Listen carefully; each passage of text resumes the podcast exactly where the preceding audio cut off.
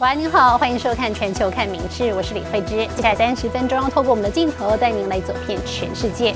现在关注的是台风海葵，周日清晨登陆中国的东南沿海一带。虽然海葵呢已经减弱成为了热带风暴，不过福建、广东多地呢还是灾情惨重，有村庄被淹没，有道路变成了急流，还有多人被水冲走，甚至呢在福州有消防车也被洪水给冲走了，至少有两人死亡。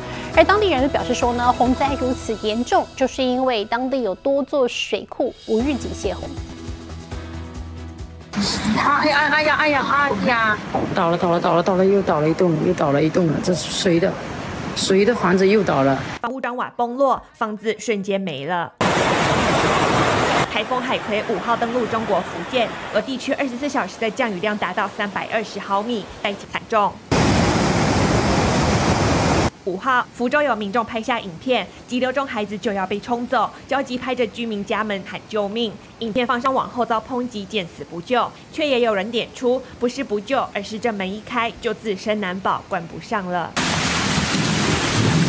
福建永泰县路上涌出喷泉，街道成了滚滚黄河。这个来一半往送第一个，一旁阶梯变瀑布，放眼望去一片汪洋。福清市也是马路变急流，先别走，先别走，这个水太太强烈了，不能走，只能等下再走。洪水如猛兽直扑而来，车子直接在眼前飘走，还有人被洪水困住，剩半颗头挣扎着在水面上，就快灭顶。一旁民众看得心急如焚。福建农林大学出现瀑布，围观民众惊呼连连。哇，山体滑坡了！除了台风带来的雨水，四号、五号，福州多座水库开闸泄洪，导致洪水泛滥。广东也在二号开始泄洪，网友纷纷指责五座水库全放水，导致附近村庄被淹没，仿佛一个多月前当局泄洪保北京的惨况再现。民事新闻陈以婷综合报道。而日本的本周呢，也是大雨不断，各地呢传出各种淹水灾情。在宫城县的仙台市，连车站都被大水给入侵了。而且呢，日本气象厅还警告说，今天晚间到明天中午为止，在北陆、东海地区还有关东外海的伊豆群岛，都可能会继续出现猛烈的雨势。雨刷卖力左右摇摆，视野还是一片白茫茫。受到暖湿空气笼罩的影响，日本本周西部至北部地区五号起都降下大雨，各地淹水，灾情频传。仙台市役所前です。道路が冠水していまして、膝近くまで水かさがあるようです。本当にもうシャワー全開、バケツひっくり返したっていうのが ずっと続いたような感じでした。马路成为河道，汽车开过，掀起阵阵浪花，人孔盖也出现喷泉奇景。宫城县的仙台市，除了市区淹成一片，连仙台车站的地下道都惨遭大水入侵，因此一度封闭。ちょうど外があの暗くなってきたんで、窓の方を見たら急に雨足が強くなって、もう前が見えないぐらいの土砂降りになってたっていうような状況でした。 こんな雨にがね今まであんまり遭遇してないので。怖さしかなかったですね。雷鸣闪电划破天际，位于关东的群马和铃木县五号因此一度传出小规模停电。气象厅还警告，直到六号中午为止，北陆、东海地区以及关东外海的伊豆群岛都有可能产生密集降雨的现状，降雨带出现猛烈雨势。加上今年第十三号台风鸳鸯已经在五号晚间生成，从七号开始就可能影响日本太平洋沿岸地区。民事新闻综合报道。哦，说到日本钢弹动画里头人类驾驶机器人的场景呢，可能不再只是幻想而已。日本有业者研发出一款乘坐型机器人，人类呢可以坐在这个驾驶舱里面操纵机器人移动，用这个机械手臂来进行搬运等工作，就像是真的钢弹一样。一块来看。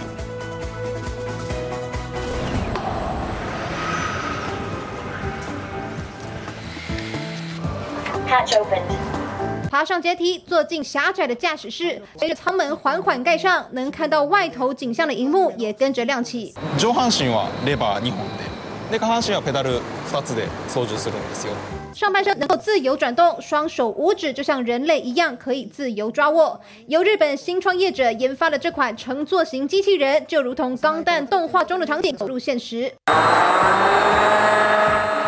原地活动之外，机器人还能降低重心，换成行走模式，像汽车一样使用轮胎移动，时速大约是十公里。多くの人がですね、子供の頃から、えー、夢見たですね、大きなロボットに乗ってみたいとか操縦してみたいという夢をですね、本当に究極の体験をしてもらえればな。年仅二十五岁的年轻社长，除了活用自己大学时研究机械手臂的专长，还延揽日本机械产业各方人才，其中就包含横滨一比一钢弹技术总监。 これが今一番夢の形に近いので、30年ぐらいエンジニアやってますけど、そそのこう結晶かな。日本がえーと、ロボット産業得意でアニメ産業得意でその要素をこうギュッと圧縮して、えーと、生まれたこう This is Japan じゃないですけども、まあ、日本らしいプロダクトですねあの世界に発信したいなと由于机器人目前造价仍高达四亿日元，因此业者初步计划是提供富裕阶层娱乐使用，但不久的将来也有望在救灾以及建筑工地派上用场。民事新闻综合报道。好，来看到的是红楚蟹是松叶蟹的近亲，同样非常美味。而在日本的红楚蟹捕捞季呢，月才刚起跑，今天一口气就十吨的渔获上岸，也进行了本季的第一次竞标拍卖。三十公斤一篮的价格呢，是平均来到了一点三万日币，相当于台币两千八百多元，比往年还要贵。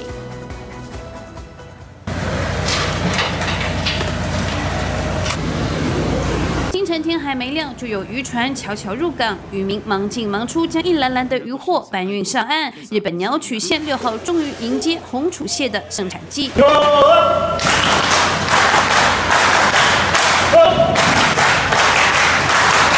红楚蟹以鲜艳火红的外观而闻名，分类上算是松叶蟹的近亲。每年九月到隔年五月的捕捞时期，全国产量最高的鸟取县进港总是一片通红。今年首批渔获重量达到十吨左右，在拍卖会上一亮相，立刻吸引许多业者出价。三十公斤一篮的拍卖价格达到一点三万日元，换算台币两千八百多块，相比往年平均增加一千两百日元左右。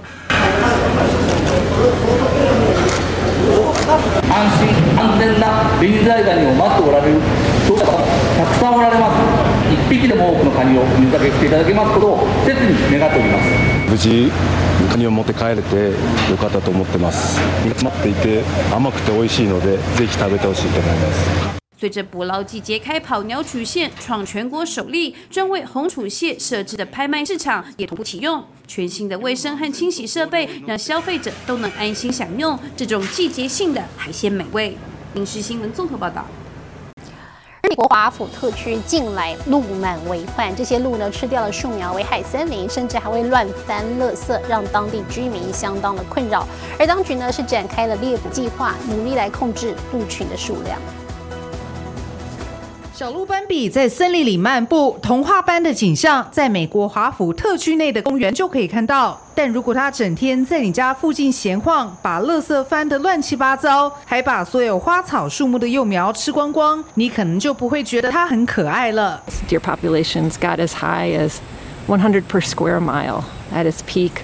The deer are insanely overpopulated to where they're literally eating themselves out of house and home. 如果让鹿肆无忌惮吃下去，这片森林一百年后将消失。为了研究鹿群数量和植批生长的关联，当局刻意围起一小块土地，避免鹿只碰触。成果令人振奋。There has been and there is been an increase of a number of tree seedlings, and especially of native seedlings.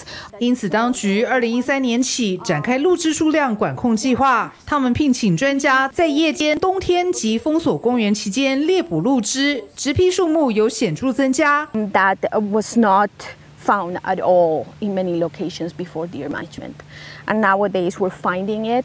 So this is regeneration. This is what we're hoping to see in more places. 被猎捕的鹿只经过处理后，捐给当地的食物银行，分送给有需要的家庭使用。如此一来，森林获得富裕的机会，有经济困难的家庭也获得充足的粮食，大自然就在这样的消长中形成一个微妙的平衡循环系统。民事新闻综合报道。体育方面，即将重返球王宝座的乔克维奇，在美国网球公开赛八强战，以直落三击退了地主选手弗里兹，他生涯第四十七次闯入了大满贯男单的四强，也超越了费德勒纪录，那么成为了史上第一人。接下来呢，乔克维奇要继续朝着破纪录的第二十四冠来前进。场上打得虎虎生风，面对地主弗里兹上演六度破发震撼教育。乔戈维奇只花了两小时三十四分钟，就以直落三击退对手，拿下晋级四强的门票。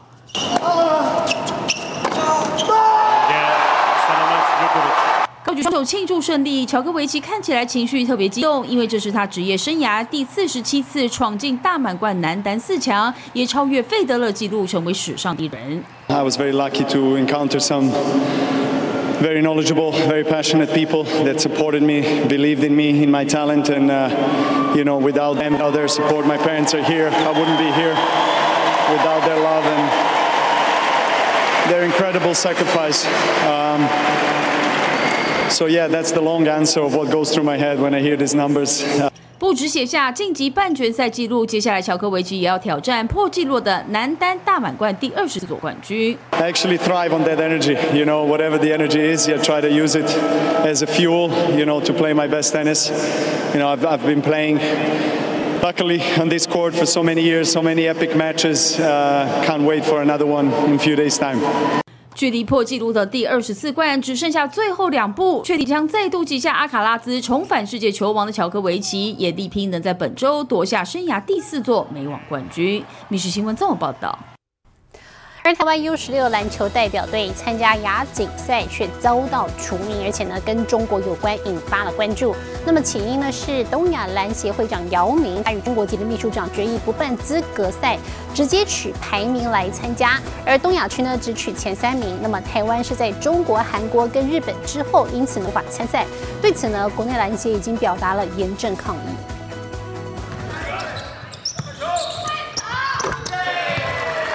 台湾小将飙进三分外线，U 十六代表队参加东亚青年运动会，以赛代训备战 U 十六篮球亚锦赛。但没想到集训过后，却被中国主导的东亚篮协挡在 U 十六亚锦赛的大门之外。东亚篮协会长是姚明，还跟秘书长胡淑芬都是中国人，两人共同做出相关决议。消息一出，很多球迷认为是中国故意阻挡台湾队参赛。台湾过往在 U 十六亚青男篮赛事的表现并不差，但是上一届的赛事，台湾和中国并没有参赛，而东亚地区只有日本打到亚军，因此维持了这个二加一的东亚资格。而东亚地区并没有另外举行资格赛，台湾就没有在这一次 U 十六亚青男篮的初赛资格内。台湾小将集训白忙一场，篮球协会发声明表示，对于东亚篮协这次的做法表达严正抗议。除了秘书长本人在参加国际篮球总会会员大会时当面向东亚篮协秘书长表达外，也向亚洲篮总要求必须给予更合理的解释。针对这次台湾遭到除名的事件，东亚篮球协会发声明表示，因为今年安排资格赛的可行性有限，直接根据 FIBA 排名决定参赛国家。而本届 U 十六东亚区有三个名额，台湾刚好是第四，因此没办法参赛。不过，引发这样的争议，东亚篮协也回复台湾篮协，坦诚处理有不恰当之处，造成台湾篮协困扰，表示歉意。而 U 十六台湾队无法出赛后，也让小将回母队归建，持续备战其他赛事。明新闻综合报道。美国夏威夷上个月初爆发了世纪大火，夺走上百条人命。但不只是人类伤亡惨重而已，当地的动物呢也遭受到许多磨难。救援组织就估计说，约有三千只宠物下落不明，而少数获得收容的动物们大多都遭到烧烫伤，换药时候呢，甚至得用大量的镇静剂以及止痛药。小狗罗曼虚弱的躺在兽医怀里，它和这里的其他动物一样，都是夏威夷毛伊岛大火的幸存者。罗曼当初在火海走失，被好心人送来时，身上多处烧伤，还好受到兽医细心照顾，并幸运靠着身上晶片和四组团圆。夏威夷世纪大火受苦的不仅仅是人类，动物也一样。毛伊岛人道协会送了超过二十只受伤的动物，这些无助孩子被严重烧伤，需要用大量镇定剂和止痛药来帮助他们不那么痛。It is very difficult to see these animals in such tremendous pain. 小黑猫脚被烧伤，还好协会有专业善良的兽医悉心呵护。 You can see, oh, she has all of these bandages and she's not very comfortable, but doctors give her a good prognosis and they say that she's going to be okay after some loving care. I know. Oh, I know. 另一只叫做奈吉的猫猫，工作人员帮它换绷带时，也必须注射止痛药来减轻痛苦。 I love him. And just two days ago, he started trying to play ball a little bit as best as he could. So he's feeling better and he's getting more and more sassy every day. 协会从野火至今一直努力救治各种烧伤动物。根据先前估计，毛伊岛约有三千只宠物下落不明。We want the community to know that we are here for them and that we are going to be doing everything that we can to reunite them with their pets because we know that pets are a part of the Ohana. 尽管毛伊岛大火把居民家园烧成一片焦黑，但灰烬之中仍然有互助的温暖，仍然看得到走下去的希望。《民事新闻》陈以婷综合报道。好，来看这个充满趣味的祭典，这是日本的滋贺县有一项超过八百五十年历史的比芋头祭。哦，当地呢是东西两边的聚落呢，会以他们所栽种的巨大芋头来一较高下，来预测农作的收成好坏。而这充满趣味的过程呢，也引发许多人的围观。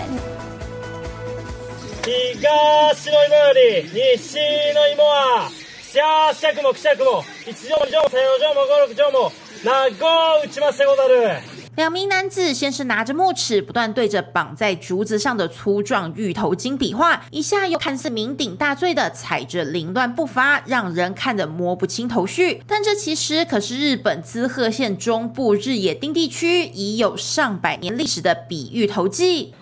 芋比べ祭りは日野町の中山地区に850年以上前から伝わるとされる天下の奇祭とも呼ばれる祭りで 国の重要無形民族文化財に指定されています。